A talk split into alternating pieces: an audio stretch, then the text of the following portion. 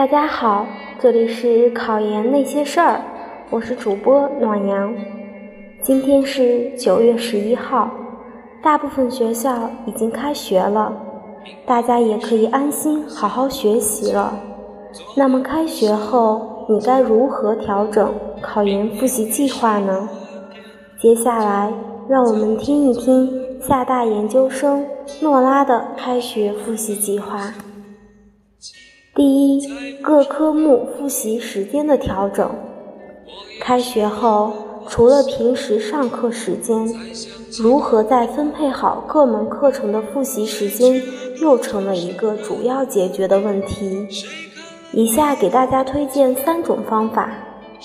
第一，按习惯分配，根据个人生活学习习惯，把专业课。和公共课分别安排在一天的不同时段，比如把英语复习安排在上午，早起练习听力，培养语感，做英语试题；把政治安排在下午，政治的掌握相对来说利用的时间较少；把专业课安排在晚上，利用最佳时间来理解和记忆。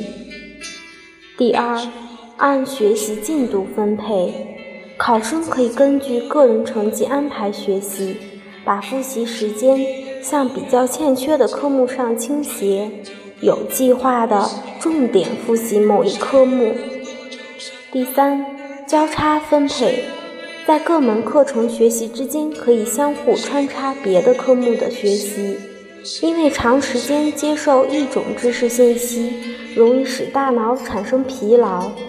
另外，也可以把一周每一天的同一时段安排不同的学习内容。第二，各科复习重点如何调整？对于考研英语来说，单词不能落下，以真题为主。之前我们做过进度调查时，发现不少同学英语单词第一遍还没有背完，因此英语单词的背诵还是不能停。但是不能花大部分时间在背单词上了，不妨利用练习真题来巩固单词。大家可以对真题中的不懂或生僻词再次进行背诵记忆。建议练习真题的时候要按照年份做，然后打分。每一套的生词控制在三十个左右，然后长难句一定做透。对后期分析很有用。其次，做真题一定要掐时间，所有题型都要做，包括作文。同时，要重点留意阅读理解的解析，并理解它的正确选项为什么正确，为什么错误。在强化阶段，通过多次对真题的练习，相信考研英语会有一个明显的提升。那么，对于考研政治来说，就是以理解基础知识点为主。大多数同学到了九月份才开始复习政治的。第一遍看书，关键是知识点的熟悉，把关键的字和词画出来。什么叫关键的字和词呢？就是一个新的定义的引出，或者一、二、三条之类的。这些都是单选或者多选的重要出题点，这一遍切记不要刻意的去背什么东西，不要奢望把一二三条都背得特别清楚，这样会让你的进度很慢。后面第二遍、第三遍还有很多的方法来熟悉知识点，第一遍可能会很慢，但是要仔细看，用四周的时间把马哲。毛中特、史纲、思修等都复习一遍，打好基础才是关键。那么，对于考研数学来说，则是要多加练习。数学复习进度因人而异。据调查，有些同学已经将真题都刷完了，但无论复习到哪里，数学的基本功是不能落下的。基本理论、基本概念要清楚。掌握常规的解题思路，复习早的同学要在九月份提升做题能力和系统梳理一下知识结构脉络，要对做题的思路技巧有所归纳。对于这一遍的复习，按照你所买的参考书，列好计划，每天按时执行。复习期间还是要多动笔，不要只是看。最后，对于考研专业课来说，我们应该收集好相关信息。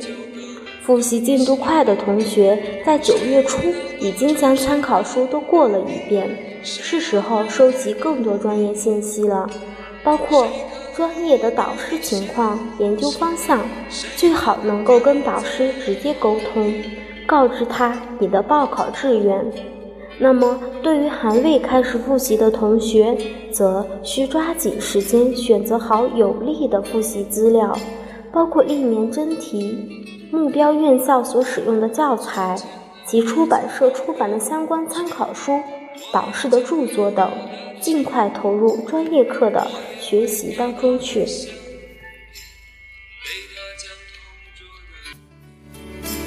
谁去了多愁善感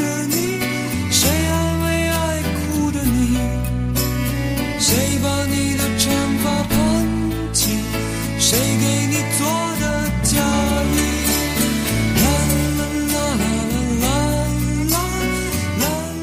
那么，在不知不觉中，今天的节目就要跟大家说再见了。请大家一定要相信，不是因为看到希望才去努力，而是因为努力之后，我们才能看到希望。所以，我也请大家用百分之百的学习态度和热情去努力度过这一段难熬的时光。希望大家都能够好好复习，最后在考试中得到一个令人满意的成绩。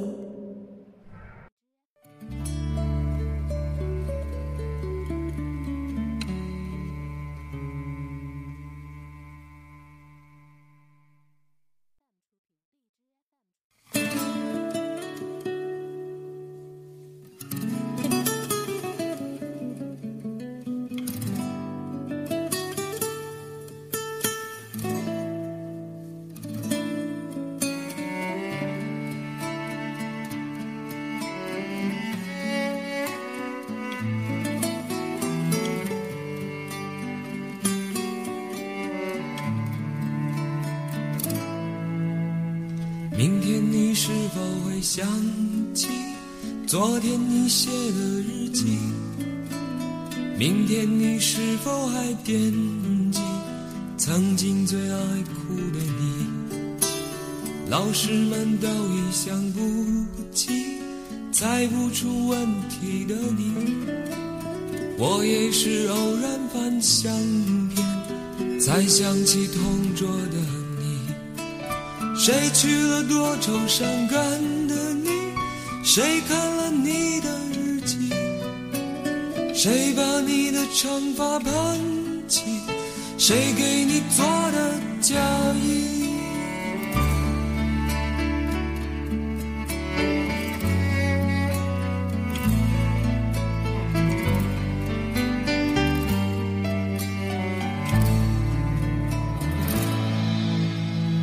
从前总是很小心，问我借半块橡皮。你也曾无意中说起，喜欢和我在一起。那时候天总是很蓝，日子总过得太慢。你总说毕业遥遥无期，转眼就各奔东西。伤？感的你，谁安慰爱哭的你？谁看了我给你写的信？谁把它丢在